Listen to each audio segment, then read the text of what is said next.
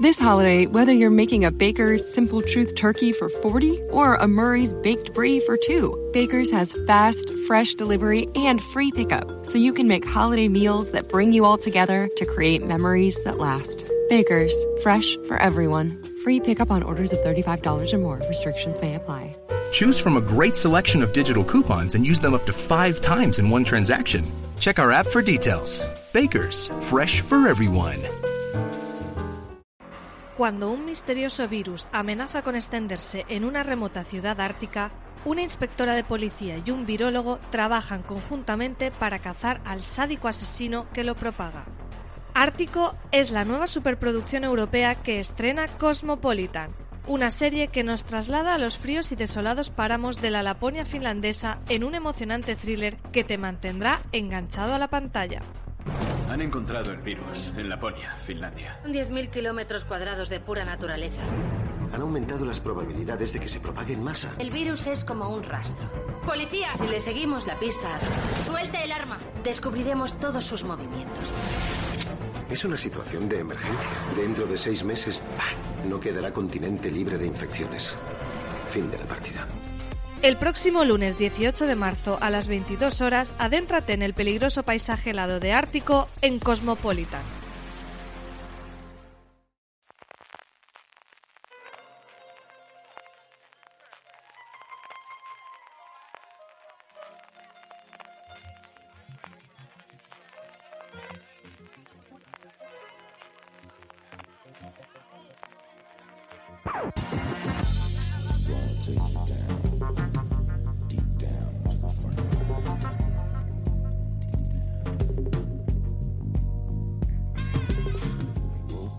Bienvenidos a Gran Angular, el programa de fuera de series donde analizamos cada semana un tema en profundidad y hoy es un programa muy especial, un día muy especial, porque los protagonistas sois todos vosotros, todos aquellos los que estáis al otro lado del altavoz, del auricular, los oyentes de fuera de series, en concreto de Gran Angular.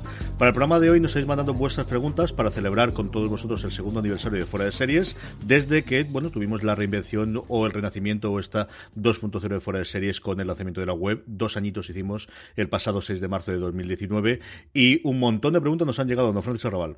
Pues tenemos un montón de preguntas. Yo lo primero que quería hacer, era darle las gracias a todos los lectores y oyentes por estar ahí, por estos ya en podcast, camino de 13 años escuchando fuera series, en la web y ya el medio de comunicación que montamos alrededor de los podcasts y de la cadena de podcast en, foreseries.com también por estar ahí leyéndonos y sobre todo por el, por el recibimiento del, del, aniversario, que por redes sociales nos mandaron un montón de mensajes muy bonitos. CJ me, me abrumó la cantidad de comentarios y de reacciones positivas y de cosas bonitas que nos dijeron y la cantidad también de preguntas que nos han mandado por este gran angular del segundo aniversario. Muchas preguntas de billets. Aquí, CJ, la gente lo que le interesa son el Stinners. No es lo único que le interesa. O sea, tú lo que también. Hay un montón. Eh, al final, eh, hemos hecho mejor que hemos hecho. María Santoja, que al final es la que ha organizado un poquito el tráfico, y, si no que corrija Francis, que Sí, Iñaki, Iñaki también hay e Iñaki que ha ayudado muchísimo, sí, porque filtrando comentarios. nos ha llegado un montón de luego por redes sociales. Un abrazo desde aquí, un beso muy fuerte, Iñaki. Les hemos dividido en tres bloques. La primera es más fuera de series, eh, tanto como medio de comunicación como como empresa, ¿no? Que es también la otra parte que podemos comentarla. Luego la parte más personal de preguntas, claro, como tú abriste en la caja de los truenos, pues aquí la gente no se corta. esto es lo que ocurre. Han llegado hasta peticiones de matrimonio, Marina Suchi y todo. Y por último, como no podía ser de otra forma, preguntas sobre series, que hombre, de vez en cuando se hacían también, pero ya era el momento de, aprovecharla para preguntas más generales o más genéricas sobre series en concreto. Yo creo que sí que vamos a tratar en esta horita más o menos contestar a, desde luego cada uno de los bloques y las más interesantes y todas las que nos han llegado.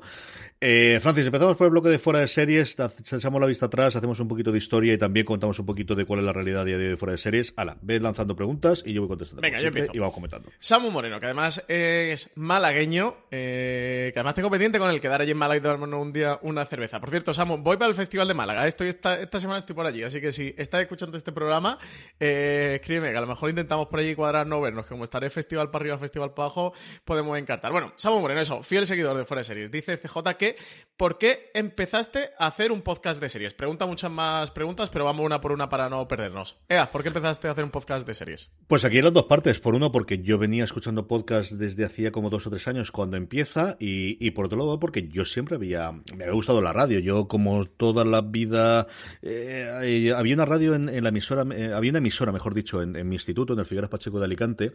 Y en tercero, en el equivalente en tercero, pues porque yo hice bachillerato en su momento, lo que era primero bachillerato, hice, me metí dentro de la emisora, como suele pasarme en estas cosas siempre, el primer año me metí, el segundo ya era el director de la emisora, y la verdad es que pasaba muy buenos ratos. Y de hecho es que el grupo de amigos míos del instituto, igual que con los del colegio, sí que mantengo todavía muchas relaciones, seguimos hablando, del instituto guardo un muy buen amigo de clase como tal, que es Leandro, y luego el resto de todo el grupo mío de amigos vinieron de la emisora, no vienen del resto de clase mía del instituto, no mantengo en contacto con nadie más de, de la clase del instituto más que con Leandro. Y bueno, pues la emisora me gustó y luego realmente el detonante fue que en, mi, en la universidad donde trabajo yo, la Miguel Hernández, eh, montaron periodismo y montaron una pequeña emisora. Y a partir de ahí fue en dos fases, porque yo no sé por qué extraña razón me dio a mí la, la cabeza de eh, abrieron la posibilidad a, a las personas que trabajamos en la universidad de poder hacer programas para decir, bueno, pues, pues que la gente hiciese prácticas y que tuviese un poquito de recorrido y yo creo que con muy buen criterio se utilizasen ¿no? las instalaciones que habían montado, que son chulísimas, tú las conoces también. Uh -huh. Y mira que han pasado tiempo desde entonces, eh, han pasado 12 años y siguen siendo, yo creo que de lo mejorcito que yo he visto y alguna que otra emisora hemos visto ya eh, con el tiempo que ha pasado. El caso es que abrieron la posibilidad de hacer cualquier programa y yo no sé por qué leche no lo pedí, pero tuve la suerte de que mi queridísimo Fernando Miró, eh, en ese momento compañero profesor y ahora también compañero, pero además es el decano de la facultad donde trabajo yo, mandó la solicitud para hacer un programa que él llamaba ¿Qué puedo hacer? que era un programa de música y cómic, en el cual él quería, porque él siempre ha sido muy aficionado al cómic underground, pero que yo contase un poquito de cómic americano y de Marvel y DC y de tal. Claro, yo hacía mucho tiempo que no lo seguía y aquí, mmm, para no decirle no, no hago nada porque me picó el gusanillo en el tiempo en el que no había solicitado hacer un programa y él me, me ofreció hacer una sección, me picó el gusanillo de quiero hacer alguna cosita con, con él, eh, me llegó, bueno, porque yo estaba viendo muchas series. Fue, si no recuerdo mal, el, el periodo de transición entre la tercera y la cuarta temporada de Los Soprano. Yo estaba viendo ya mucha serie americana eh, que estrenaban ya en, en Canal Plus entonces, alguna cosa que nos llegaba más, se empezaba a poder leer por internet, teníamos ya el fenómeno de perdidos a partir de la tercera temporada y era un mundo que me interesaba, un mundo del que cada día estaba leyendo más, estaba interactuando más y todo surgió pensando una pequeña sección que cuya primera emisión se hizo el 24 de octubre del 2007 eh, que ya se llamaba desde el principio fuera de series. No sabría decir, de verdad que no me acuerdo de quién fue la idea. El origen del nombre, ¿no? Si fue mío, si fue de Lorena, eh, si a lo mejor mi hermano pudo tener, pero mi hermano se incorporaría hasta un tiempo después. De verdad que no me acuerdo. Yo creo que sería de mi mujer, porque al final las grandes ideas en mi familia siempre son de mi mujer, ¿no? Entonces, creo que sería de Lorena, y si no, a lo mejor, pero, pero sí que recuerdo que fue rápido, igual que luego cuando montamos Postar FM hubo algún programa que costó y se ayuda a sacarle el nombre. Fuera de series, yo creo que es uno de los que fue rapidito, bastante sencillo de sacarla. Y luego, el primer programa como tal de Fuera de Series fue el 12 de diciembre del 2007, con Lorena de invitada, y fue porque la directora de la emisora, Sonia Martínez, saliendo de una de estas colaboraciones que hacía en este programita de Cómo Puedo Hacer, que empezaron siendo 10 minutos, y acabó, he encontrado alguno de los guiones que hacía yo en diciembre todavía con la huelga de guionistas por en medio del 2007, de casi media hora de programa que nos cascábamos entonces de, de sección, me ofreció, bueno, eh, ¿por qué no haces alguna cosa sola? Y yo, pues sí, pues ya mismo, empiezo la semana que viene y efectivamente, empecé el 12 de diciembre del 2007, que está muy bien porque me permite decir que fuera de serie nació en el 2007, ay, ay, por unos días, pero nació en el 2007, y esa fue la idea. Y lo que sí que quiero hacer, y siempre comento cuando cuento toda esta película, es, desde el principio teníamos claro que era un programa que se grababa en la radio universitaria con vocación de podcast. Uh -huh. Del final utilizábamos los medios que teníamos a nuestro alcance, la posibilidad de, de, de la grabación, de la edición, de tener el programa bien grabado, bien editado, conforme salimos de allí, pero que esto se tenía que difundir por Internet. Que al final yo sabía que había una masa de oyentes que evidentemente, eh, si se circunscribía solamente a la difusión, a, la, lo que llegaba en los postes de, eh, del FM alrededor de Elche, de San Juan, Altea y Orihuela, que es donde tenemos campus, donde se emitía, la cosa iba a ser muy reducida, pero que en ese incipiente de mundo de los podcasts podía funcionar y creo que por una vez en eso no me equivoqué, Francis. No, no te equivocaste. Y CJ, yo sé que tú eres muy humilde y no suele decirlo, pero a mí me gusta decirlo, que Fuera Series es el primer podcast que hubo de series de televisión. Estuvo, salió OTV por aquella época también, más o menos, tiene, nos saca unos meses, un año, y es cierto que ellos ha cambiado mucho a lo largo del tiempo, cada vez se dedicaban más, hablaban mucho de cómic también en sus primeras temporadas, con el equipo antiguo eh, del que se conservó fundamentalmente Mirindo y por eso posteriormente Adri que, que llegaría, a los que le mando un abrazo y un beso muy fuerte desde aquí, pero sí que quede circunscrito a series de televisión o con el enfoque claro en series de televisión, sí que creo que en ese nos podemos poner la pequeña medallita de, de somos la primera primera sección y posteriormente programa que, que tuvimos claro desde el principio que queremos dedicarnos. Estoy hay que decirlo, que es muy bonito ser el primer programa de series de España. Muy, muy- bonito, CJ. Sí, si me apura, yo creo, yo creo en general en habla hispana. En, en- en inglés, desde luego, había alguna cosa yankee, tampoco muchísima, no sabría, tampoco he investigado mucho. En esos tiempos había, bueno, pues eh, se hablaba de un poquito de todo. Habría mucho podcast tecnológico, porque al final tenía todo el sentido del mundo. Y los programas culturales que yo creo poquito a poco sí que fueron dominando hasta la llegada, sobre todo, de los cómicos y de la gente, bueno, que hacía cosas más serializadas en los últimos tiempos, quizás es lo que, lo que tuvo más peso. Pero en esa época no había tantos programas culturales. Una de las razones por las que me llamaron desde luego a mí hacer algo de series es que no había tantos. Es que no, no podías escuchar porque en general no había. Y luego yo aquí también quería comentar, eh, para todos los que queráis escuchar esos primeros podcasts de Forest Series, que, que a veces no habéis preguntado y ahora al hilo de la pregunta de Samu Moreno, que sepáis que están disponibles en exclusiva en iVoox, os metéis en iVoox desde 1,49 euros al mes. Os podéis hacer fans de Fuera de Series y vais teniendo acceso al catálogo histórico de Fuera de Series. Estamos colgando todo el catálogo semana a semana, eh, cada viernes y cada sábado colgamos un programa. Desde el 3 de diciembre empezamos. Eh, la primera temporada de Fuera de Series ya está completa disponible. Ahora mismo estamos colgando los toda la tanda de reviews, que vamos por el número 25, por el de los dos últimos de hecho han sido el 24, el de American Crime Story eh, de People versus O.J. Simpson y, y la primera temporada de Billions. Bueno, los dos últimos no, los dos antepenúltimos, porque los de este fin de semana no sé cuáles se han colgado. Estos son los del fin de semana anterior. Así que nada, suscribiros porque seguiremos colgando cuando acabemos con los reviews, segunda temporada, tercera temporada, cuarta temporada, todo el catálogo histórico de Fuera de Series, que está ahí María eh, que re- que recopilándolos, que sepáis que los tenemos en iVoox, así que los podéis escuchar y eso, es 1,49 euros al mes. Sí, la segunda temporada en la que realmente la gente que nos oye desde hace tiempo fuera de series es la que recuerda, ¿no? Es el en el que ya estábamos don Carlos, Jorge y un servidor, que sí, que son mi padre, mi hermano y yo mismo, eh, con una duración de una horita, con las secciones clásicas que tuvimos. La primera fue, bueno, pues al final lo que ocurre siempre con los podcasts, ¿no? De un poquito de prueba y error hasta que cuadramos las cosas. Era un programa originalmente de media hora cada 15 días. Y lo que la gente que no se lleva oyendo tanto tiempo recuerda como el fuera de series clásico, lo que era fuera de series, es a partir sobre todo de la segunda temporada que empezaremos colgando. Nada, en- yo creo que la vuelta de Juego de Tronos ya estáis colgados. seguro. Ahora, a mí una cosa que me encanta de la primera temporada es que todos los programas se llaman especial, CJ. Es que, es que originalmente, como teníamos quincenal y como teníamos eh, media horita solo, claro, fundamentalmente, yo creo que al final, eh, claro, que la memoria se te va. Yo creo que empezamos con la coña, empezamos haciendo los especiales y luego ya era la coña de siempre decir que eran especiales. Pero, pero sí que eran mucho más temáticos, eran mucho más parecidos a lo que a día de hoy puede ser un review o un gran angular, porque además combinamos prácticamente los dos tipos, ¿no? Eh, teníamos la huelga de guionistas, hablamos en alguno de una serie en concreto. Hay uno de The Wire, ¿eh? Uno de sí, sí. Wire de, de 2008. De la primera a la tercera temporada, si no 23 de abril de 2008, ¿eh? Eh, El séptimo programa de la primera temporada, especial de Wire, con, con CJ, eh, con Jorge y con, con Dos Carlos, que os recomiendo que lo escuchéis, ¿eh? Porque es Eso nos quedó muy chulo. programa. Y es uno de esos que durante mucho tiempo fue la coña recurrente de dónde están el resto de los especiales de las dos últimas temporadas. Que yo creo recordar, creo recordar que nunca llegamos a hacer. Mira, hay una oportunidad, ahora que tenemos aquí la posibilidad de verlo a través de HBO España, igual es un momento de recordarlos y de recuperarlos y, y de hacer un revisionado en alguno de estos veranos tranquilos, que ya no sé cuándo vamos a tenerlo en nuestra Pues vida. jamás, nunca. Y poder hacerlo. Eso Bueno, no va a llegar. Eso, eso no va a pasar, mi eso no va a pasar. Bueno, más preguntas de Samu Moreno. Eh, dice que quién te inculcó esa pasión por las series, que si fue Don Carlos, que parece súper enrollado. Sí que es súper enrollado Don Carlos, ¿eh? Sí, tiene sus días como todos los Y padres. sobre todo si os lleva a comer ya ni os cuento, porque encima disfrutéis de la compañía de Don Carlos y del buen ojo y buen paladar que tienen para los restaurantes. A ver, mi padre sí me inculcó, yo creo, el gusto por eh, la parte friki de la que había en su época. Fundamentalmente los cómics, la ciencia ficción, más que la fantasía. Yo creo también, en parte, por eso me gusta mucho más la ciencia ficción que la fantasía o que el terror, porque él tampoco le mataba. Y yo soy un, o era, mejor dicho, un lector voraz gracias a él eh, en esa parte, igual que en parte de la música.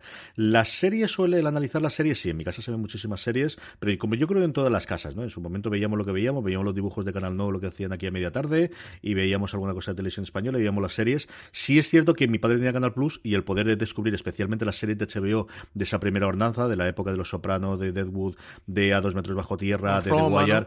Claro, yo creo que todo eso sí me permitió el hecho de poder estar en casa de mis padres y poder, poder engancharme a ellas antes de, de indemnizarme yo, ¿no? Eso, eso es indudable, pero también mi madre, ¿no? Que al final es la que nos permitía hacer y, y poder verlo. Yo creo que eso sí que, que en mi casa es de alguna forma la parte. Y luego, eh, a partir de ahí, bueno, yo creo la, disponibilidad, ¿no? El, tener esa parte y el podcast ayudó, no, no lo voy a negar. Al final, saber que ibas a hablar todas las semanas sobre series de televisión hace que, bueno, pues eh, mm, perdieses un poquito por lo mejor la lectura o los cómics u otro tipo de aficiones que podía tener más de adolescente y centrarme fundamentalmente en las series. Ujú. CJ nos pregunta también, Samu, que en qué momento nos conocimos tú y yo para hacer podcast. Ahora, pues habla tú, que yo ya hablo un porrón y al final me quedo seco y tengo la garganta como la tengo. Dale cañanda. Pues nos conocimos, a ver si a mí también no me falla la memoria, ¿eh? que es que en estos 3-4 años han pasado muchas cosas. Eh, nos conocimos, CJ, ¿hará cuatro años? ¿Es posible? Así sí. Yo creo que sí, más o menos. No hace tanto, ¿eh? Es que hemos vivido ya tantas cosas juntos. Yo es como si te conociera de toda la vida. Esto hemos vivido ya tantos.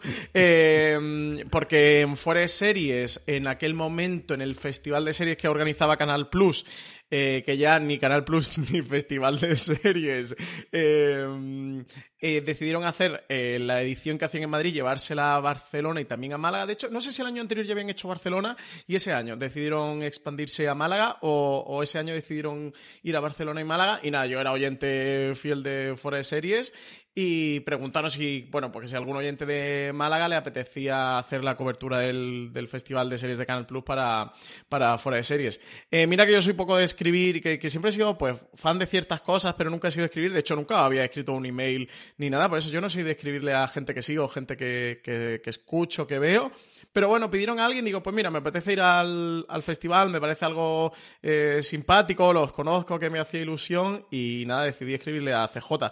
Le escribió también otro chico, Edu, eh, y nada, pues fuimos, ya hablé con CJ para organizarnos y tal, fuimos al festival de series de Canal Plus, de hecho, eh, presentaba Ignatius Farray el fin de la comedia junto a Miguel Esteban y Raúl Navarro, que también conocí, los conocí allí, que les estuvo haciendo una entrevista para Fuera de Series, recuerdo que le pedí el número a Ignatius para que luego CJ también lo pudiera tener en el programa, que le hizo una entrevista chulísima a Ignatius.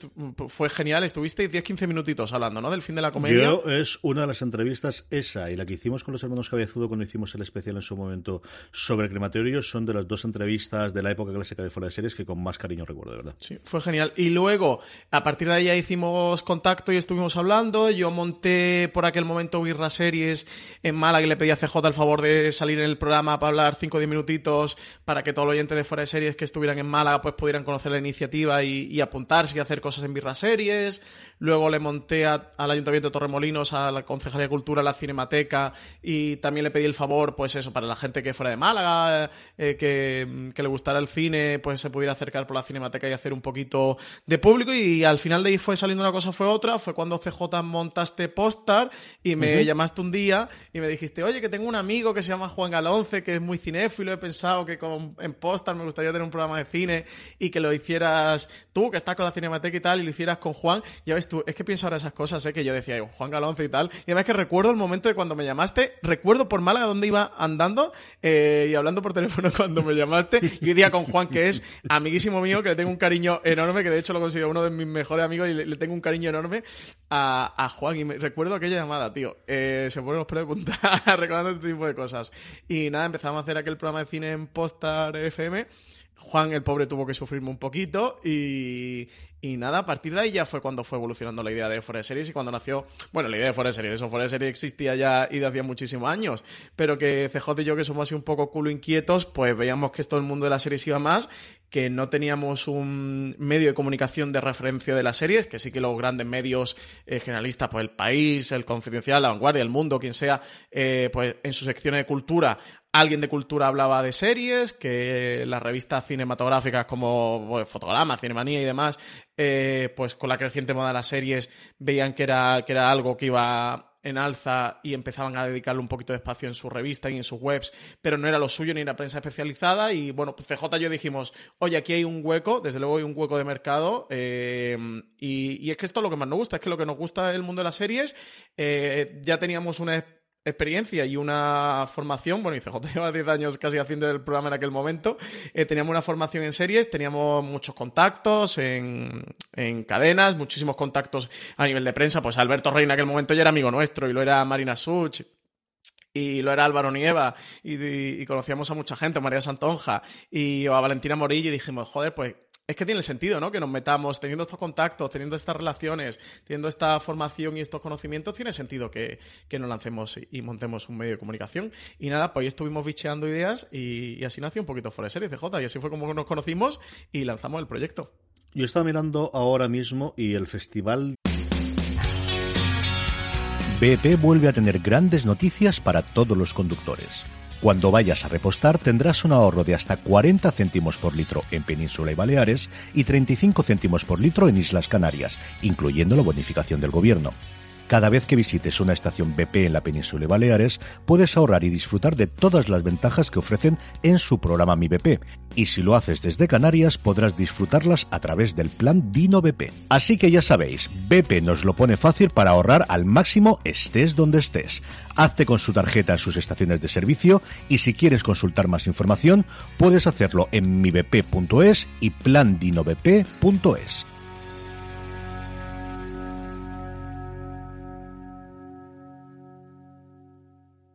This holiday, whether you're making a Baker's Simple Truth turkey for 40 or a Murray's Baked Brie for 2, Baker's has fast, fresh delivery and free pickup, so you can make holiday meals that bring you all together to create memories that last. Baker's, fresh for everyone. Free pickup on orders of $35 or more. Restrictions may apply. Choose from a great selection of digital coupons and use them up to five times in one transaction. Check our app for details. Baker's, fresh for everyone. De Málaga, a partir del cual tú hablamos, se celebró en Málaga el 1 de, de noviembre del 2014, así que tuvo que ser una o dos semanas antes cuando nos escribiste y cuando hablamos nosotros. Pues son cuatro eh, añitos y medio, ¿no? Sí, sí. 1 de noviembre del 2014, estaba viendo aquí, fue cuando se hizo un solo día, porque fue en octubre en Madrid, eh, Barcelona también en finales de octubre y en Málaga fue la semana siguiente, que fue solamente un día, toda la presentación, eh, incluida esa que contaba del fin de la comedia eh, Francis Now. Eh, Oye, pues este año CJ tenemos que hacer una comida de aniversario y no los dos a un, hotel, a un spa o algo así romántico, ¿no? O sea, digo yo que el quinto aniversario, con, con los respetos a Lorena y a María, no tenemos que ir los dos a un spa o algo, a esa Archena, ¿no? Que dicen que en Murcia hay un spa muy molón. Eso dicen, en Murcia yo creo que bastante. De hecho, Lorena se va ahora también a uno. China hay uno muy popular, a mí me habla muy bien. Eso, eso es el famoso. sí, yo es el famoso de allí. Que nos den un masaje y que nos pongan bien de comer.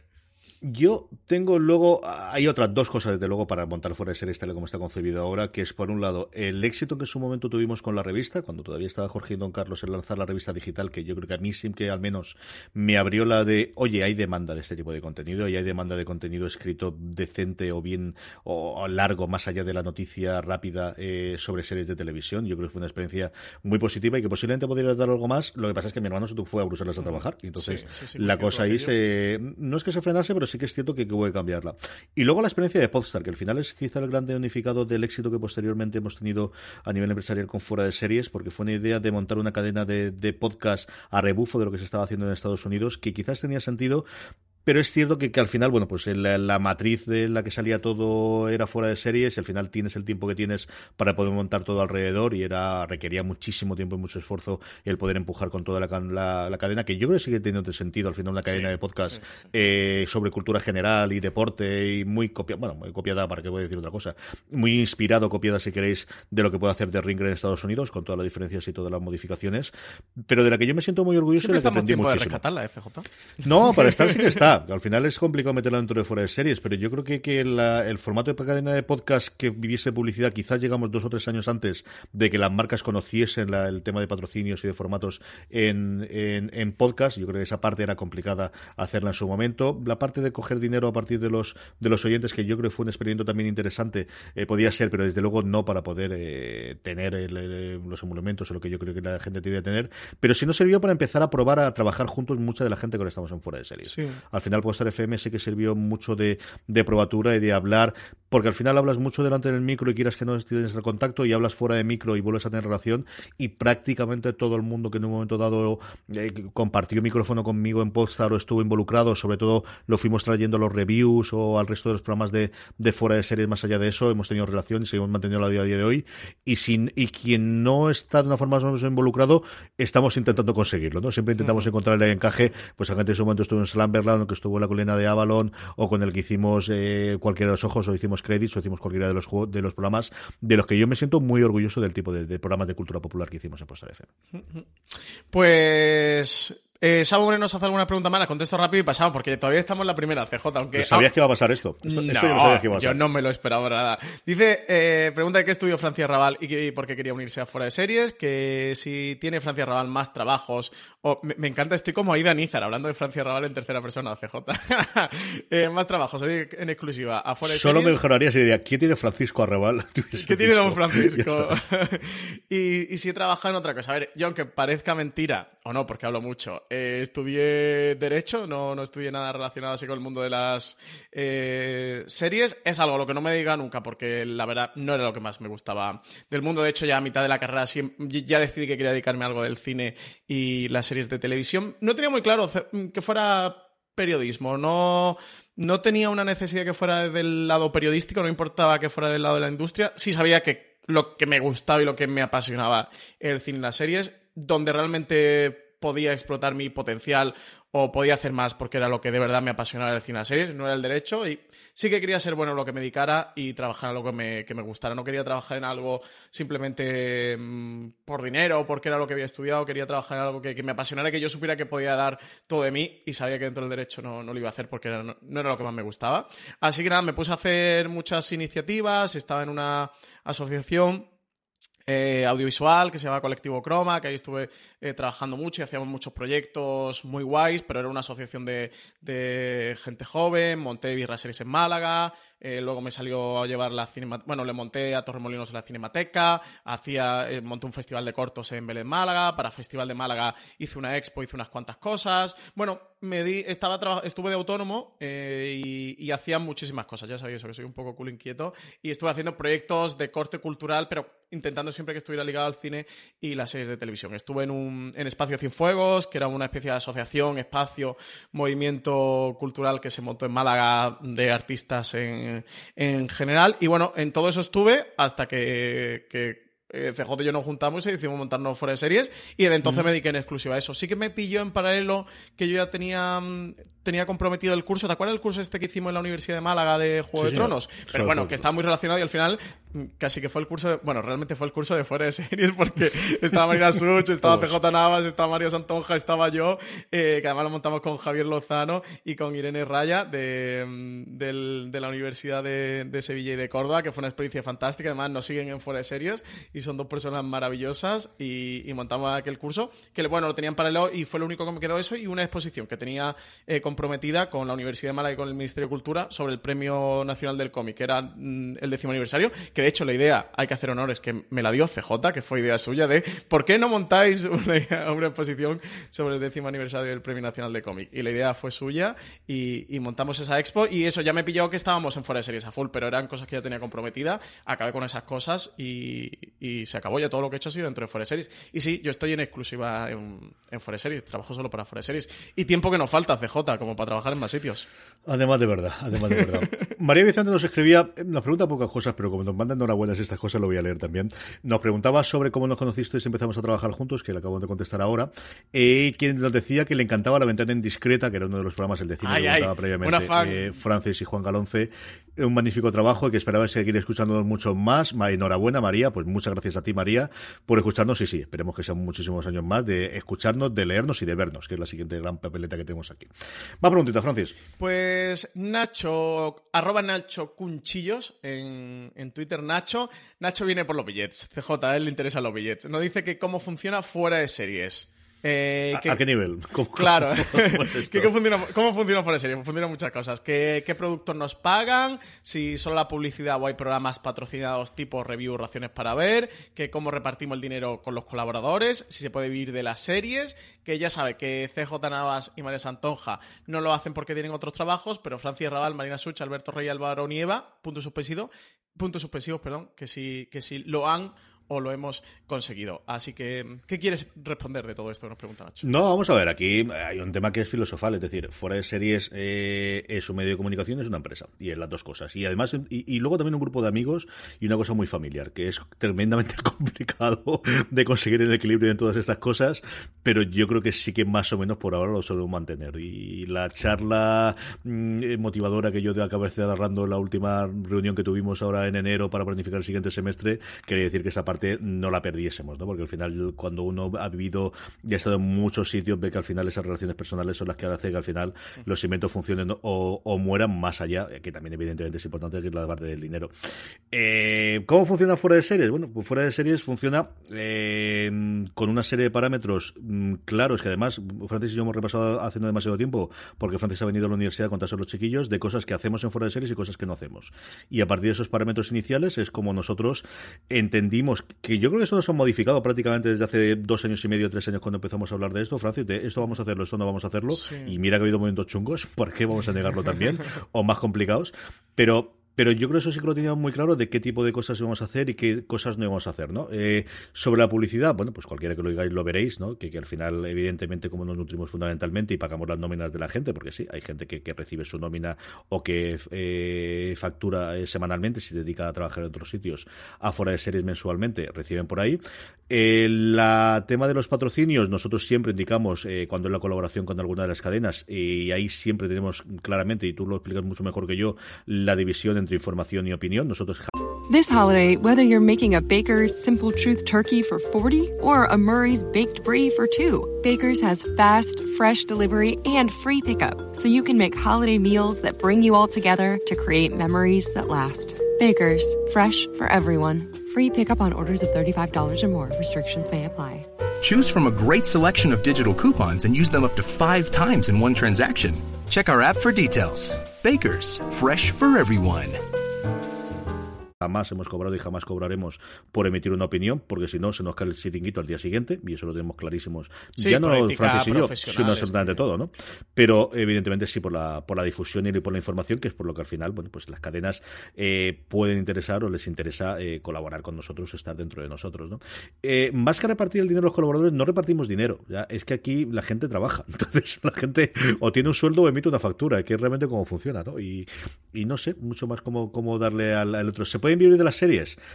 Eh, pues depende de lo que consideres vivir y lo que consideres sobrevivir, ¿no? evidentemente yo creo que sí, pero no solamente dentro de fuera de series, yo creo que personas de nuestro ámbito alrededor eh, que han colaborado puntualmente con nosotros o que han estado en algunos casos con nosotros, que sí es, posible que también con una pata en, series y otra en cine, eso tampoco lo vamos a negar, pero que evidentemente sí, eh, de las series vive muchísima gente en España haciendo series y lo que es cierto es que yo creo que a día de hoy hablando, comentando, escribiendo y, haciendo vídeos en su momento sobre series, también es cierto con, con pata en cine, yo creo que se puede vivir a día de hoy, desde luego, mm, no una grandísima masa de gente, no en general todo el mundo, pero sí que hay un porcentaje de gente que lo hace, desde luego. Sí, yo lo hablaba precisamente hace unos días con, una persona de prensa de Movistar Plus, que estuvimos hablando de varias cosas. Yo le hablaba un poco, estábamos un poco hablando, debatiendo sobre la profesionalización cada vez mayor de la prensa especializada en series de televisión, eh, que lleva existiendo en cine de hace muchos años, que en series nació, pues como nacen al final todas las cosas, un poquito más, no sé llamarle amateur porque siempre tiene este condicionamiento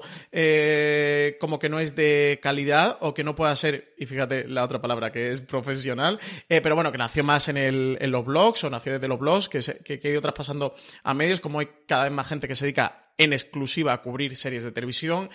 Eso redunda pues en una mayor calidad de información, en una mayor cantidad de información y, sí que teníamos un poquito de este debate. Yo creo eso que cada vez hay gente más. Está desde Alberto Rey, que hombre, que Alberto Rey es mm, rico, es multimillonario, o sea, es una persona eh, que está en, la pomada. ¿Cómo te aprovechas de que sabes que Alberto no tiene tiempo y tú te escuchas? y que no está Alberto ahí escuchándonos. Pero eso, Alberto, pues que, tiene la mansión, es el señor del mundo. Si es que Alberto es el señor del mundo. Y luego, pues. Porque el mundo es su casa, fundamentalmente. Como claro, el casa. y luego, pues Álvaro, Marina o, yo, que sí que, estamos viendo de fuera de serie. Y bueno, CJ es que. Mm, pues CJ también tiene un emporio. O sea, el emporio CJ no sé si lo quieres contar, pero que, bueno, que profesor de universidad lo has contado mil veces. Sí, eso no es muy complicado, lo he vuelto a contar hoy esta mañana. Así que es profesor en la UMH, profesor de la universidad, pero, pero bueno, que CJ está aquí como el que más trabajando. Más cositas. Jorge González nos escribía y nos decía si teníamos más ideas para podcast nuevos y si volverá en algún momento Slamberland. ¿Dices tú la primera y contesto yo la segunda? Sí, me alegro de que me hagas esa pregunta, Jorge González, porque justo el viernes pasado inauguramos un nuevo formato, un formato que se llama Primer Plano, que va a ser un programa mensual y espero respetar eh, esto de que sea mensual y es la idea, en el que yo durante una horita voy a estar hablando con, con alguien del mundo de las series. La idea es tener creadores, guionistas, directores y actores, principalmente rostros que sean muy conocidos, pero también quiero aprovechar y meterme un poquito en las entretelas de la industria y entrevistar a gente que me parezca que tiene una trayectoria muy interesante, que tiene un discurso muy interesante, pero que no necesariamente sea un creador, o sea un guionista, o sea un director, sino ir a profesiones que, que además en general, ¿eh? en el cine en general, en audiovisual en general, pero ya en el mundo de las series, ni te digo, nadie les pone un micro por delante, no tienen ocasiones eh, de hablar ante un medio de comunicación, como ser un director de fotografía, o un compositor de bandas sonoras, o un director de atrezzo, o, un productor, que los productores tampoco eh, suelen, suelen hablar, o, alguien de prensa de un canal, o, he pensado que además me parece una muy chula entrevistar a un director de ventas internacionales de series, que, que, que compre y que venda. Entonces, bueno, meternos un poquito por ahí, que eso, que son temas que tratamos menos, yo creo que una de las cosas chulas que hemos conseguido en Forest Series, y al hilo de que hablábamos esto de la profesionalización del medio, es que al poder dedicarte al tiempo completo, en el momento que es tu verdadero trabajo y ya no solo tu hobby o tu pasión o lo que te gusta, sino que es tu trabajo y puedes estar full time con eso, podemos hacer este tipo de materiales que hacemos en Forest Series que en otros medios pues no publican porque no sea lo suyo y, que a mí me gusta mucho que hagamos CJ. hemos conseguido, por ejemplo, los lives, esto de darle visibilidad a los creadores, de tener siempre a un creador de una serie, aparte de a un actor o un protagonista, que es quien siempre aparece en los medios. Y yo creo que este primer plano puede ser un pasito más en esa línea, en esa vocación que todos tenemos fuera de series, que CJ siempre lo ha tenido muy claro, muy en mente, que yo creo que ha emanado y que ha calado en todo lo que trabajamos en fuera de series, que es, que es llegar a, esos otros sitios, esos huecos que, que no están cubiertos y que sí nos apetece darle voz. Al final, formatos para podcast solemos tener un montón de ideas. Es cierto que, que, lo que tenemos es, por la forma en la que decidimos cuando reorganizamos los podcasts de fuera de series que venían de Poster FM en su momento y apostamos por fuera de series, de tener un canal único o un feed único, si queréis poner los técnicos por la parte de, los podcasts, evidentemente tampoco podemos meter 14 programas ahí semanalmente, ¿no? Porque por el funcionamiento a día de hoy, yo no sé dentro de unos años, conforme con el 5G y se estandarice más allá de la suscripción, quizás el podcast vaya más a un modelo como tiene día de YouTube, pero por la tradición que tenemos tenido de suscripción, de que la gente, sobre todo en mi generación, sigue descargando los programas, el que tú cuelgues dos o tres programas diarios es perjudicial habitualmente para las descargas y, ya no es porque la gente no quiere oírlo, sino es que, bueno, pues, pues eh, tiene ese efecto. Entonces, al final, en volver a enganchar uno dentro del, encaje es complicado. Ahí yo creo que nos abrirá mucho, tenemos muchas ideas de programas, especialmente para YouTube, que es la parte que queremos arrancar, y siempre alguna cosa de especial, que posiblemente lo que haremos es, eh, como comentaba Francis, ¿no? El tema de entrevistas es una cosa al que llevamos muchísimo tiempo dándole vueltas que queremos retomar, que en su momento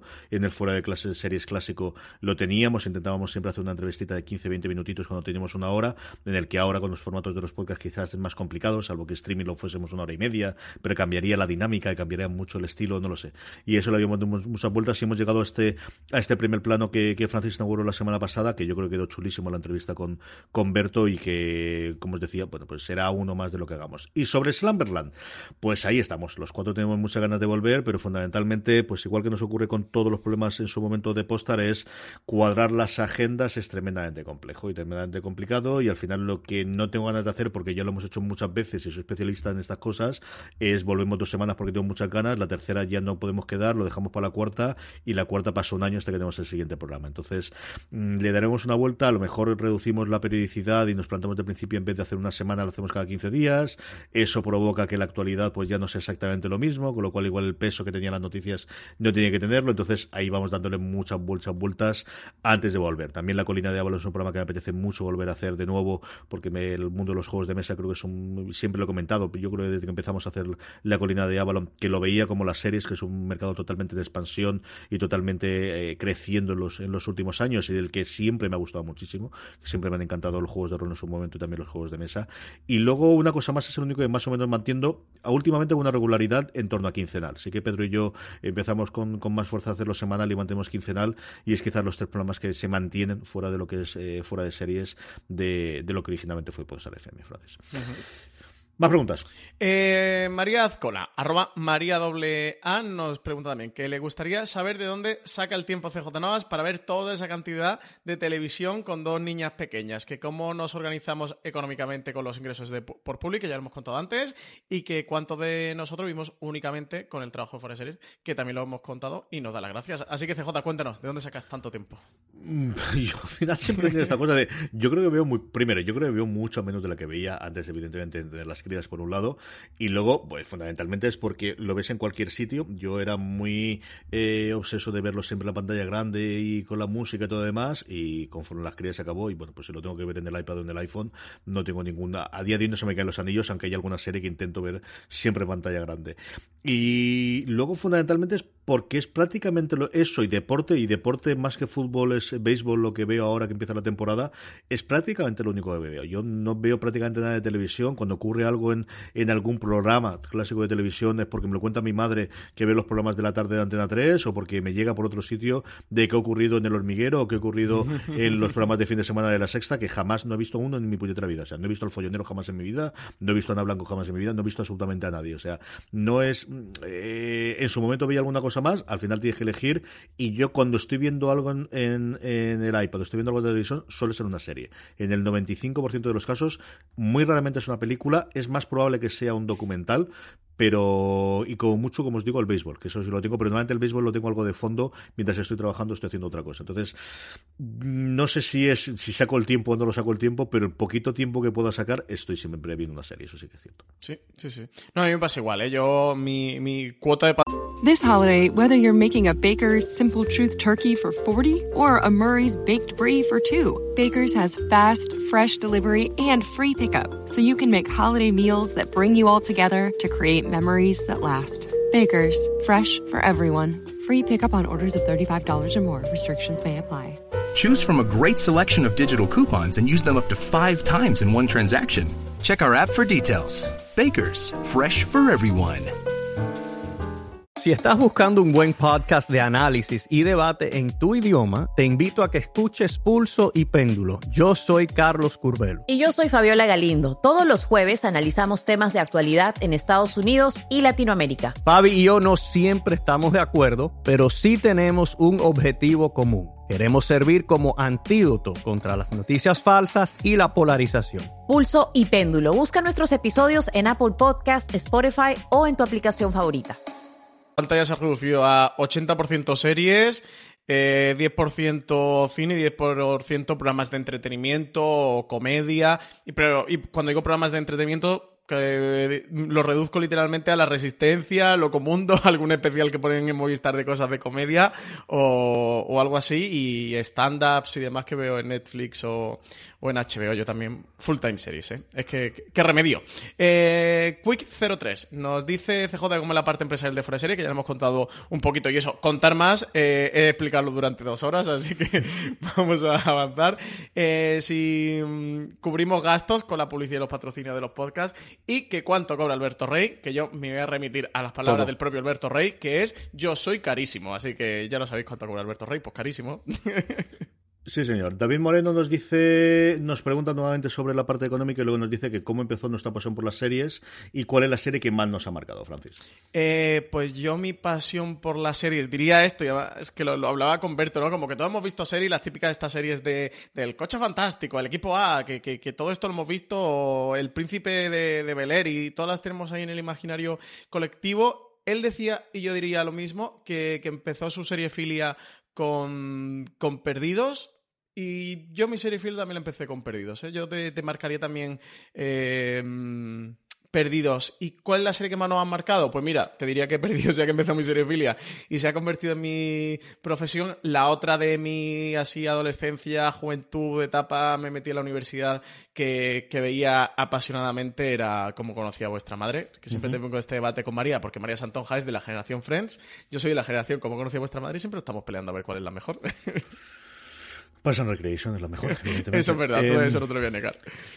Yo creo que, nuevamente, dejando claro que siempre he visto series y siempre me han gustado las series, pero de lo que estamos hablando, lo que todos entendemos que estamos hablando, para mí fue Los Soprano. Y es cierto que de Seal al final me parece, eh, sin haber vuelto a ver Los Soprano, que tengo muchas ganas, porque entre el libro de Seppingwall por un lado, eh, Bill Simmons que últimamente la, ha revisitado y que comentaba de lo bien que está y lo bien que se, se ve posteriormente, pero yo que fue Los Soprano, primero la, que despertó el hay algo más, o estoy viendo lo que yo, por ejemplo, jamás tuve con el cine. Yo jamás fue un cinéfilo, tuve esa parte de investigar qué ocurría detrás del cine, o meterme con los directores, o el no, jamás me llevó la atención tantísimo, y sí me ocurrió con las series, ¿no? Y empezar a leer un poquito sobre ellas, y nuevamente eh, Los Soprano hasta que llegase de The Seal, que, que yo creo que sí que al final es la que, la que tuvo pero yo recuerdo, pues eso, intentar ver cómo fuese y en inglés y subtítulos y de cualquier forma la nueva temporada de Los Soprano porque quería ver y quería leer posteriormente qué es lo que estaban escribiendo la gente que me gustaba por internet.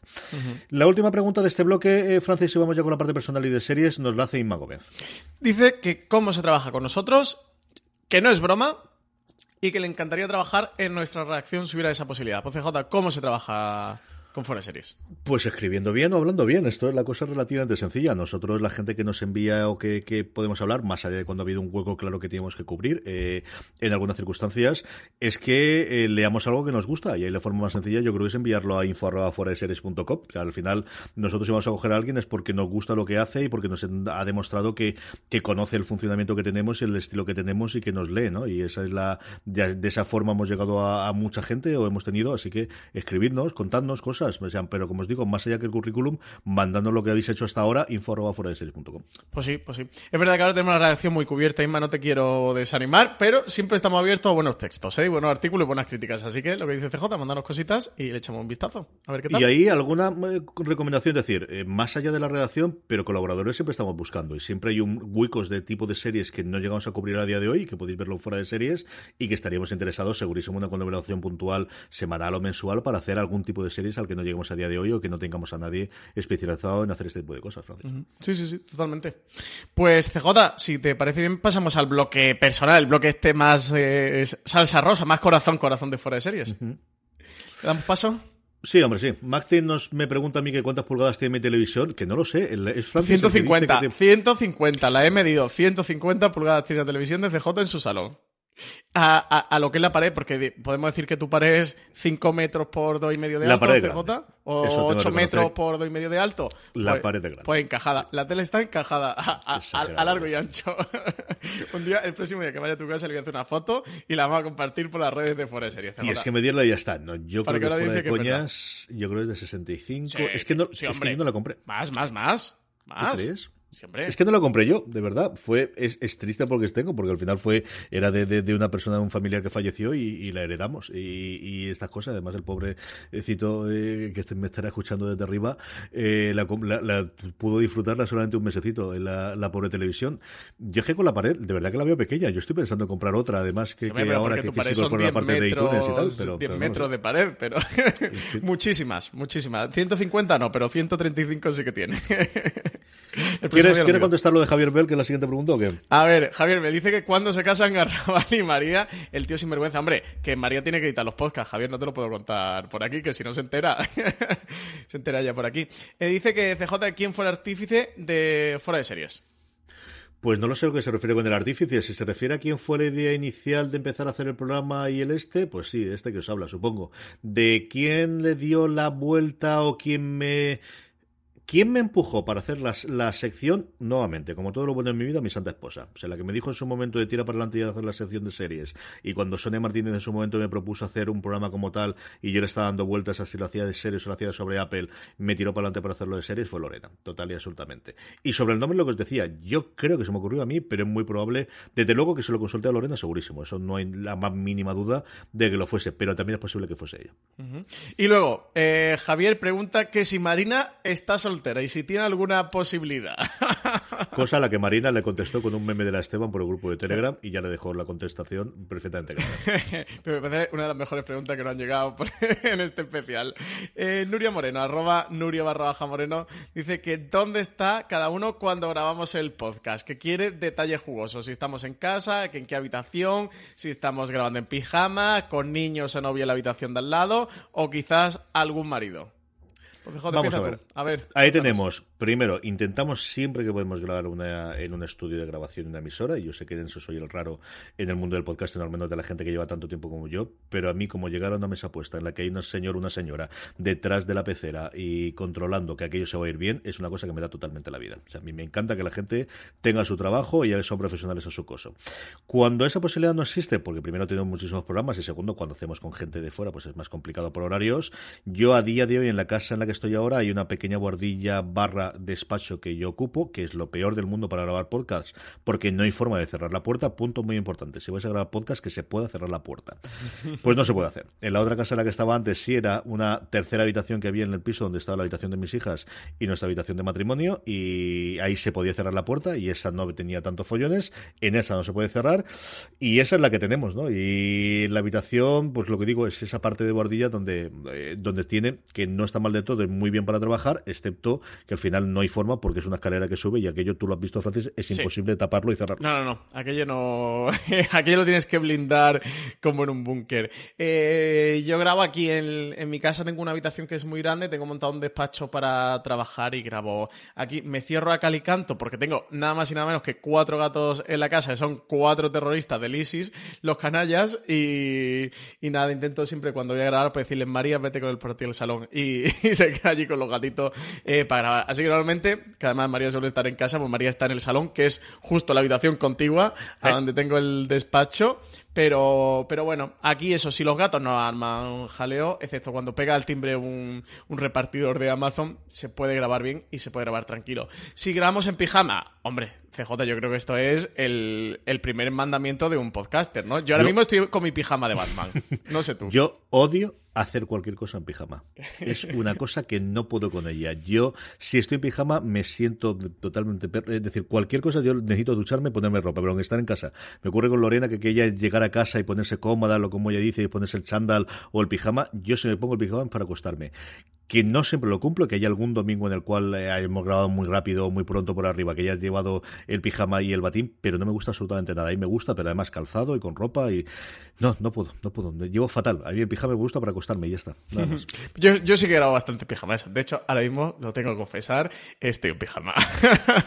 Em, Y sobre los horarios, pues es de lo más... Bueno, no, los horarios no hacer, porque luego nos preguntaba qué cacharros de tecnología utilizamos, a qué hora lo grabamos y si alguien llega tarde.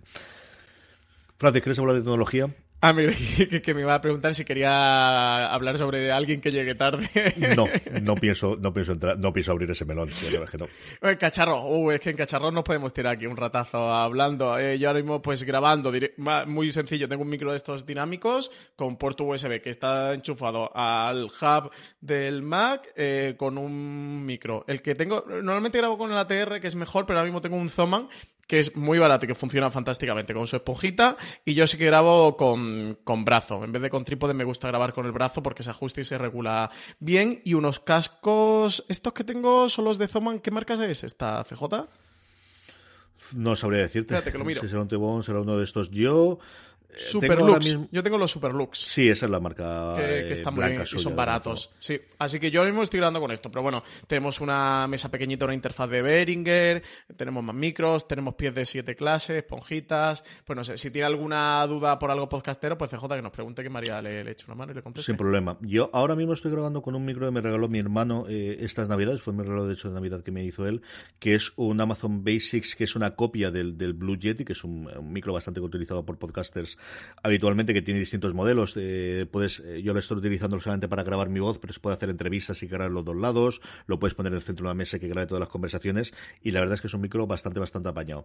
Y luego de auriculares tengo varios, sobre todo Bluetooth que utilizo al final, y luego sí que hace unos tres o cuatro meses me compré los AKG, no recuerdo nunca el número, que son los que utilizan tanto en la radio UMH como en la radio San Vicente donde vamos, y al final eh, es cierto que para monitorizarte y oírte a ti mismo son los mejores que conozco y me gustan muchísimo. ¿te lo has comprado? Sí, me los compré Joder, hace son muy como... chulos, a ver si me los tengo allí en casa. No eran exageradamente caros, yo creo que pillé alguna cosa de que estaba de oferta y los tengo eh, en casa los, los utilizo. ¿Por cuánto y sale luego más menos? Mm, Yo creo que estaba sobre los 70 euros, 60 Ah, pues- euros o 70 pues sí, euros. no es ninguna locura. Son preciosos y buenos pues, esos cacos. Son pasta, pero son unos micros, son unos auriculares aquí en la uni. Yo creo que se han roto uno o dos y llevan 12 años usándose 10 horas diarias perfectamente. Y ya me he acostumbrado a la presión que hacen. Porque los otros siempre o, o son demasiado débiles o, o te aprisionan demasiado. Y los otros, después de utilizarlo durante hora, hora y media, bueno, Francis lo sabe de estar ahí en la emisora, que Ujú. alguna vez nos hemos Sí, metido sí, tres programas entre pecho y espalda. Y hombre, no te digo que no los notes, pero no te aprisionan las orejas ni te, ni te, ni te fastidian. Y luego sobre la hora de grabación depende del programa. Yo tengo programas que he grabado desde las 9 de la mañana a... Con Dani Simón. Programas, a programas que he grabado a las 11 de la noche con Dani Simón, incluso a las 12 de la noche. En su momento, yo recuerdo la colina de Avalon terminar alguno de los programas con Paco sobre las 12 y media, porque además luego teníamos tertulia con la gente que se quedaba casi hasta la 1 de la mañana. Y luego, a día de hoy, cuando estamos grabando, los programas que grabamos en la emisora en San Vicente, ahora tenemos un bloque de tres horitas que nos dejan de 5 a 8 los, los jueves, que es donde intentamos grabar la gran mayoría de los programas que sacamos en la emisora. Pues sí. Eh, CJ, Agustín López, con mucha mala leche, nos pregunta que cuándo volvemos al Bernabéu, que dice que para ganar un dinerillo con una apuesta. Dice que sobre series no tiene ninguna pregunta. Nunca, porque eh, Francis está es persona non grata. Ya en el Bernabéu, Miguel, el, después de la última derrota, le habló con Floren y Madre ya lo mía. puso aquello cerrado y ya está. Aunque yo creo que ahora, como van a admitir a todo el mundo de aquí hasta el final de, Sí, de temporada te que vaya, yo creo que incluso tú puedes entrar. Sí, creo que, que lo, pe- lo peor que le va a pasar al Madrid lo que queda de temporada no es que volvamos a ir Miguel Pastor, eh, tú y yo. Es verdad que, que hemos hecho alineación mortal, ¿eh? Fuimos hace un... ¿Fue un año cuando fuimos al Celta o fue hace un par que lo eliminaron de la Copa del Rey? Fue en enero cuando hicimos toda la tournée, pues hace dos años, Pues ahí perdió el Madrid. que casi se nos quedas allí. 1-0, 2-1 con el Celta y nos eliminaron de la Copa del 1-2. Rey. Aquello fue 1-2. 1-2. Y un frío terrible, de verdad. Mira, estado en Sierra Nevada, ¿eh? Eh, Me he pasado toda mi infancia y adolescencia yendo a celebrar fin de año con mi familia a Trevélez, que es el pueblo que está a la espalda de Sierra Nevada. Es el pueblo más que está a más altura de España. No os tengo que decir que nevaba todas las navidades, bueno, todos los fines de año y que hacía un frío del copón. De hecho, un año nos tuvimos que quedar en un pueblo de antes, en Oliveira, teníamos la cena y todo reservado en Trevélez y lo perdimos todo porque cayó una nevada que ni con cadena se podía subir. Directamente la Guardia Civil cerró el tráfico. Así que imaginaros la temperatura que hacía. Pues no he pasado más frío en mi vida que ese día, sobre todo la salida del Bernabéu, ¿eh? allí en, en el Paseo de la Castellana. Madre de Dios. Qué horror. Y volvimos con el Madrid eh, para la Copa de Europa esta temporada que perdió el Madrid 0-3 con el CSKA de Moscú, que había sido la mayor goleada que, o la mayor derrota que había sufrido el Madrid en Champions en casa Hasta que CJ, no. hasta que llegó el Ajax. O Hasta sea, que ya no. eh, hemos tenido el, el récord Guinness poquito tiempo, ¿eh? O sea que a lo mejor tampoco no somos tan gafe y sí que Vinicius, Bale y compañía eh, están haciendo más, más por nosotros que más por el Real Madrid que nosotros. Madre mía, qué racha, tío. Yo este año me he borrado del Madrid, ya sí te lo digo. Ya, ya, ya te veo, ya te veo. Ya te Este año veo. me he borrado. Bueno, pasamos al Vamos con series, que tengo varias, varias preguntas finales para terminar con series y con esto terminamos el programa. Eh, Francisco José, arroba FJTR70, dice que a quién resucitaríamos, A Chanquete, BJR, C Jodor. Yo lo que me extraña de todo esto es que todavía nadie haya hecho o haya probado hacer una, res- una resurrección, un reboot, un revival o una continuación del Verano Azul. Es lo que más me extraña. De esas tres, yo creo que Joder es el único que podría tener cierto sentido eh, a día de hoy. mm, pero no sabría decirte, la verdad es que no sabría decirte de los tres. Yo me quedaría con Jodor. A mí me gustaría un, un spin-off de, de Juego de Tronos contando la historia de, de Jodor y viendo esa invernalia alrededor antes de, de todo lo que ocurre en Juego de Tronos. Yo me quedaría con Juego de Tronos. Fíjate, a lo mejor un poco sacrilegio no decir chanquete, pero es que chanquete ya, lo bueno ya, se- ya está contado. Hace muchos años. sí. Y, y lo bueno está contado ya. Eh, Michael Vargas nos preguntaba que cuándo verá Marina Cobra Kai y hemos, eh, preguntando a Marina, evidentemente, cuándo verá Cobra Kai. ¿Qué nos ha dicho Marina? Pues ha dicho, nunca me quitaste las ganas de verla siendo tan pesados con ella. Dice, lo siento, PJ. que es otro Esa de- relación amor-odio y fustigamiento eh, extraña que tiene de alguna de la gente del grupo de Telegram y Marina es realmente deliciosa. Sí, Sí, son, son como la salsa agridulce de la serie Filia. el grupo de Telegram de fuera de series. Eh, Carlos Martín dice que confesar alguna serie de la que nos avergoncemos habernos enganchado. Pues yo no sabría decirte ninguna que me avergüence haberme enganchado.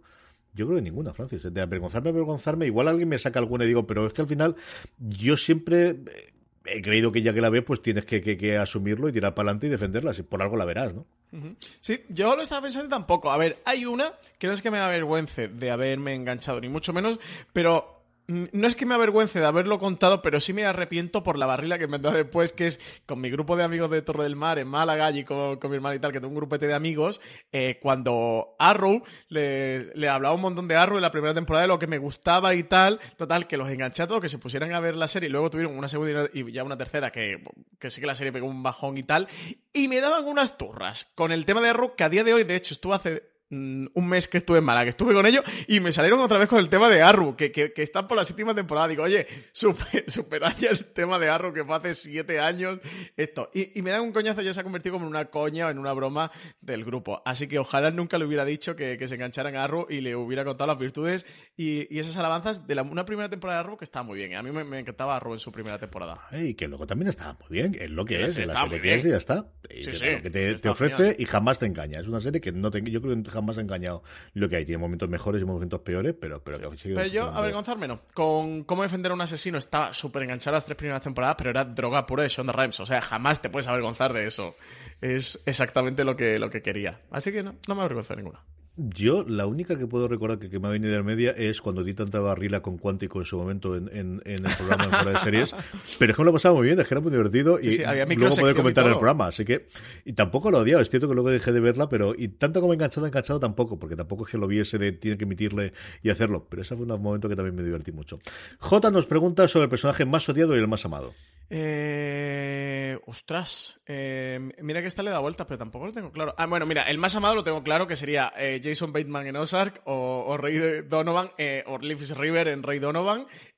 como guiño también el grupo de, de Telegram, que los enrabieta diciéndole esto. Y, y no, hombre, no es que, no es que lo odie tanto, pero ya se ha convertido casi en parodia en coña. Y que estén nominados cada año en los Emmy los Globo de Oro, sí que me ofende personalmente, y- pero ya lo he comentado varias veces en streaming.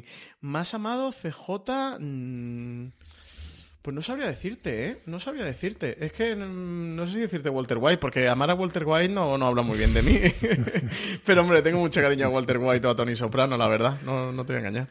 A ver, yo he odiado el primero que he pensado cuando, cuando lo he leído, eh, me fui a Tremé, y mire, ya sé que es una cosa rara, pero es que odié tantísimo la primera temporada del personaje que hacía Steve Sun, que era Davis McAlary, que luego le coges cariño con el paso del tiempo, que es una cosa que hace muy bien Tremé. Había otro personaje también odiosísimo, que era el de Michael Hussiman.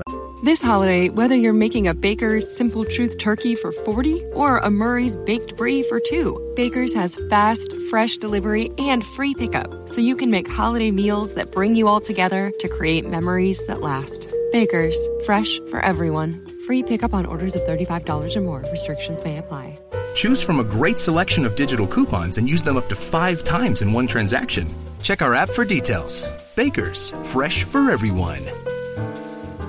Si estás buscando un buen podcast de análisis y debate en tu idioma, te invito a que escuches Pulso y Péndulo. Yo soy Carlos Curbelo. Y yo soy Fabiola Galindo. Todos los jueves analizamos temas de actualidad en Estados Unidos y Latinoamérica. Fabi y yo no siempre estamos de acuerdo, pero sí tenemos un objetivo común. Queremos servir como antídoto contra las noticias falsas y la polarización. Pulso y Péndulo. Busca nuestros episodios en Apple Podcast, Spotify o en tu aplicación favorita. Que luego hemos visto en, en Juego de Tronos que hacía de Sony. Esos dos, en la primera temporada, cada vez que aparecían, digo, es que no puedo con ellos, no los soporto. Y luego amado ahí mm, recientemente Ron Swanson y en la época clásica, desde luego, de Nick Crane. Y sería una combinación de ellos dos. Yo creo que son los dos personajes con los que más me he divertido, me han gustado y, y los que al final siempre, siempre lograban sacarme una sonrisa en la boca cada vez que aparecían en- ellos dos en, persona, en pantalla. Corleone nos pregunta nuestra opinión sobre Perdidos. Y aquí es cuántas horas tienes para esto, Francis. Pues, a ver, en, en unos pocos minutos. Eh, a mí me gusta mucho Perdido, me encanta, además que justo lo he comentado antes, yo soy defensor de- del, del final. Aquí la serie Philly, esto es como España, ¿eh? que se divide con la tortilla a favor de que tenga cebolla o en contra de que tenga cebolla. Yo estoy muy a favor del final de Perdido, a mí me gusta mucho. A mí el viaje emocional y el drama del personaje de Perdido me gusta mucho, así que yo a tope con Perdido, CJ. Pues yo igual, yo disfruté muchísimo el viaje, creo que es una serie que a diferencia de otras clásicas en su momento, sí que creo que el momento de emisión, la forma y, el, y todo el, el contexto que tenía la gente opinando alrededor ayudaba muchísimo y eso yo creo que se perdería ahora con un revisionado, pero que sigue teniendo momentos eh, maravillosos en la primera temporada y en algunas posteriores y sigue teniendo la constante que es uno de los mejores episodios de televisión que jamás se han hecho. Pues sí, Yo creo pues sí, pues sí, a tope. Serie nos pregunta de cuántas horas de series creéis que habéis consumido durante este aniversario. Ostras. Esta pregunta, y fíjate que la que la había leído, pero es que un cálculo matemático. No sé, a ver, lo calculo aquí así en directo. CJ, ¿tú cuántas horas de tele crees que Muchas ves de menos de media las que al día? debería. Esa Sí. es la contestación Eh, mía. Muchas menos de las que debería. En eso estamos dolidos, pero dime cuántas horas puedes ver de tele al día. ¿Dos o tres? ¿Cuatro?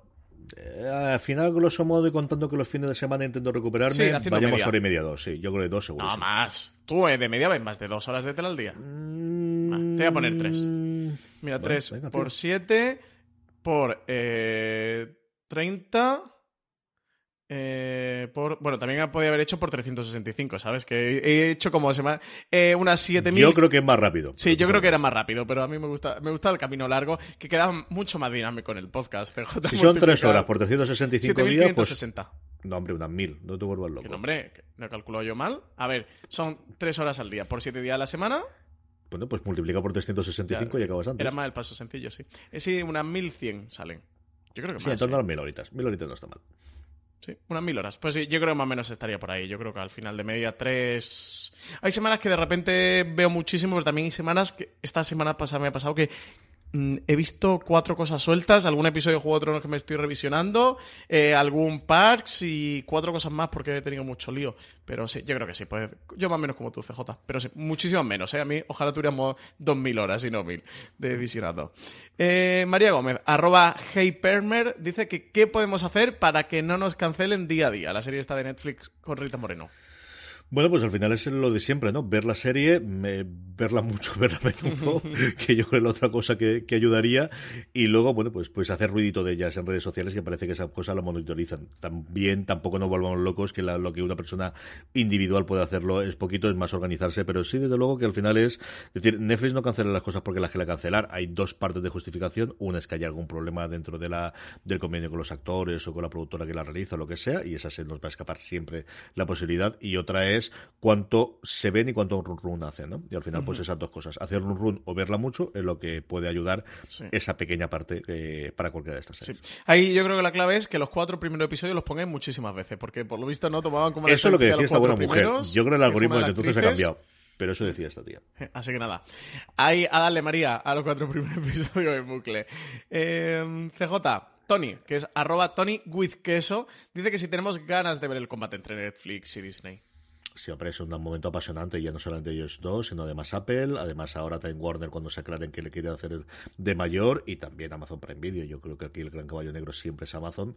Ya empezamos a ver un poquito, saber algo de sobre Juego de Tronos y creo que muy inteligentemente lo que pensábamos no van a hacer un remake de El Señor de los Anillos, que lo que yo dije, perdón, me he dicho de Juego de Tronos, de lo que quieren hacer con el universo de, del Señor de los Anillos, no van a hacer un remake de las películas, se van a centrar en, van a hacer lo mismo, además que Juego de Tronos, que es irse muchos años para atrás, en el cual hay muy poco canónico y muy poco que escribió Tolkien sobre la Segunda Era y ahí pueden hacer muchísimas, muchísimas cosas.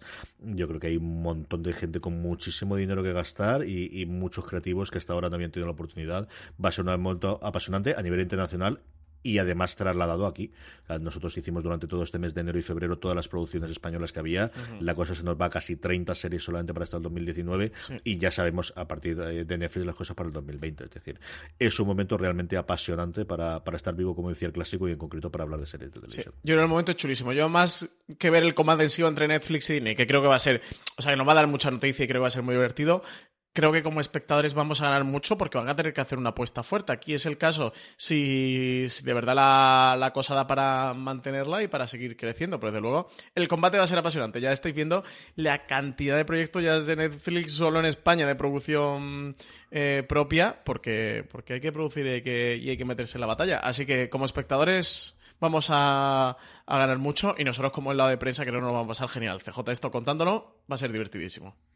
Miquel Cervera que nos pregunta sobre el Juego de Tronos diciéndonos cómo está el hype respecto a esa serie de bajo presupuesto que va de dragones y del invierno. Y luego nos dice que le gusta mucho Jason Bateman, sobre todo en la Resident Evil, que no le matemos. Claro, pues esto, por ese lado. Esto es solo para trolearme, FJ. Sí, señor. ¿Qué esperamos de Juego de Tronos, Francis? Pues todísimo, todísimo. Eh, yo soy muy fan. Mm, Juego de Tronos, objetivamente, lo más objetivo que se puede ser, me parece una muy buena serie. A mí personalmente me fascina fuera, eh, Juego de Tronos ese es el tipo de historias que. o un tipo de historias que a mí me gusta mucho, me gustan mucho las historias de fantasía, eh, me gusta mucho el tipo de ambientación medieval, la producción es maravillosa, no sé. Son seis episodios, eh, van a ser, eh, parece que al menos de más de una horita, de horita y cuarto, horita y media los episodios. Eh, Miguel Sapochnik es el, director que tradicionalmente han usado Benioff y Base para las grandes batallas en Juego de Tronos, fue quien se encargó de la batalla de los bastardos, fue quien se encargó de, Casa Austera, tiene dos episodios eh, en, la serie. No voy a decir cuáles, vaya que alguien se lo tome como spoiler porque ya prevé que hay una gran batalla, pero sí que dirige dos episodios y yo lo espero todísimo, CJ. HBO mm, va a echar el resto. Tiene que dejarnos muy buen sabor de boca para las precuelas, porque, bueno, para las precuelas o para los spin-offs y mil historias que van a hacer, pero bueno, la serie que ya tenemos confirmada sí que es una precuela se ambienta unos 8.500 años antes de lo que han contado en Juego de Tronos, en, lo que se conoce como la, larga noche, esa era en la que llegaron por primera vez los caminantes blancos, o la primera amenaza de los caminantes blancos hasta esta segunda que estamos viviendo ahora. Yo lo espero todísimo, tío. Yo espero que se convierta en una de las mejores series de televisión de la historia. Nada más y nada menos. Así que a ver si nos la dan o no. A ver, yo mm, la última temporada me parece que ha sido la más irregular desde la segunda o la tercera de las que hemos tenido. Yo viniendo de dos o tres maravillosas en las últimas, yo creo que se notó hasta cierto punto también el que ya no tenían el, eh, la hoja de ruta que le había trazado eh, previamente Martín. Creo que han tenido dos años para corregir el rumbo y entenderlo y es la gran producción. Es la última, veremos si es la última gran serie de consenso en la que todo el mundo tenemos que verla en el momento y en el lugar. Ahora cuando hablamos es totalmente cierto que cada cual puede ver la serie cuando quiere, donde quiere y como quiere, con unas salvedades y es cuando uno quiere que te los spoilers o quieres ser el primero en verla, ¿no? Y eso, eh, Juego de Tronos sigue estando ahí, el, el, querer ver el episodio y automáticamente, bueno, pues yo creo que habrá que hacer un, estudio, al menos en nuestro grupo de Telegram, de cuánta gente la va a ver de madrugada. Es cierto que tenemos gente del grupo de Telegram que es sudamericanos que posiblemente les ayude la hora de emisión, pero la gente que hay aquí en España, cuánta gente se va a quedar en torno a las 2, 3, 4 de la mañana, porque estoy con el cambio horario que no recuerdo si cambiamos nosotros antes o los Yankees antes o cómo está, de, de cómo vamos a tenerlo para verlo en directo, porque yo creo que más de uno se va a quedar para los 6 y creo que bastante gente se va a quedar para el último episodio. Eso lo tengo bastante claro desde el principio. Que si no es muy descalabro en la primera semana para el lunes siguiente, no te digo que no lo haga con todos, ¿eh? Pero hay que ver cómo de compatible con el trabajo. Sí, sí, sí, yo estoy contigo, ¿eh? Y si no se me descalabra. Pero si no se me descalabra, lo voy a hacer, ¿eh? Yo no sé cómo lo voy a montar porque tengo clase de tengo cuatro horas de clase los lunes empezando a las nueve de la mañana y puede ser divertidísimo como puedo hablar yo después, pero pero alguna cosa habrá que inventar. Eso o, evidentemente tener el, móvil totalmente apagado desde ese hasta que pueda ver el episodio. Eso yo creo que sí que va a ocurrir.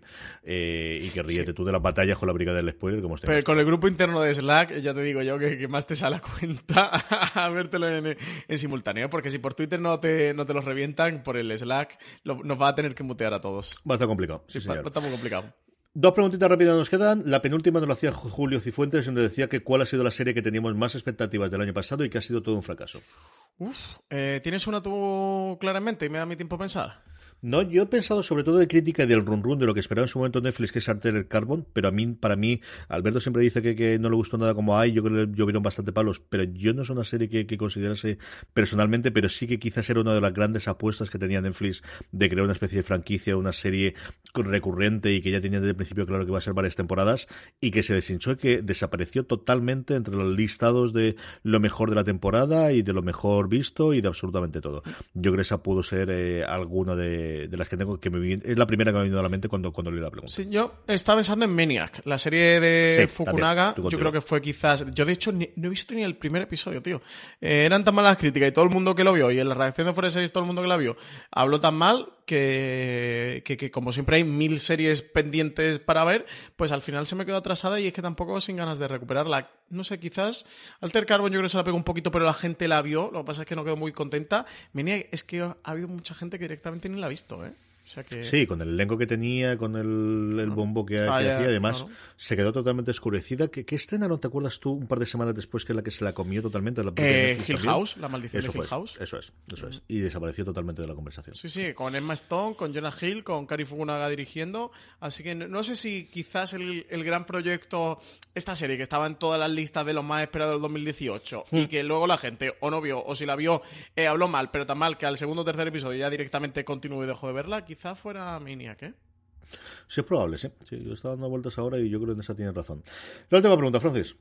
Charles Pedronson, que además también es seguidor habitual de Forest Series, que nos suele preguntar en, en, los Power Rankings semana a semana para los programas de streaming. Dice que en nuestra respetable opinión, cuántas temporadas son las ideales para una serie, que él personalmente cree que tres y que, que es lo que le da tiempo a desarrollar los personajes, pero no se alarga demasiado en el tiempo. Yo creo que siempre depende cuál es la premisa y cuál es el tipo de serie que vas a hacer. Yo creo que al final eh, una serie de corte procedimental en la que tengas siempre una razón para tener más personajes puede durar perfectamente más de tres temporadas sin problema y hay ideas que te aguantan seis episodios como los ingleses nos han mostrado siempre. Yo creo que más allá de eso es un problema de cuándo, cuánta historia tienes para poder contar, cuánto recorrido pueden tener los personajes y, qué es lo que ocurre. Yo he visto series que con dos temporadas la segunda sobra totalmente y, series que después de diez temporadas siguen teniendo cosas que contar y cosas que aportar. Yo creo que no hay un estándar en el día de hoy. Yo creo que sí que lo podría ver cuando teníamos series más cortadas por un patrón en su momento. Es cierto que yo creo que en las comedias hay un momento en el cual notas cierto agotamiento sin incorporar nuevos personajes, y a lo mejor son cinco temporadas o seis temporadas las que te puede dar sí el núcleo duro, pero por ejemplo Big Bang con la incorporación sobre todo de los personajes femeninos, yo creo que tuvo un renacer y tuvo un nuevo movimiento con los siguientes años. Yo creo que depende de la historia, depende de los personajes y depende de cómo puedes corregir el rumbo. Yo siempre saco también de la gente el caso de The. The Seal posiblemente habría muerto su cuarta temporada, pero en la incorporación de nuevos personajes, especialmente en la cuarta Glenn Close y, posteriormente Forrest Whitaker, le influyó una, una vida total que permitió que tuviese las siete temporadas finales y que, que acabase tan en alto como acabó de ser en su momento. Sí, yo estoy contigo lo que creo que depende mucho de título a título, de, dependiendo de, la historia que sea, de la historia que quieres contar, dependiendo de, si es comedia que puedes tener más flexibilidad o más eh, motivos para poder reinventarte, sobre todo si es eh, una sitcom.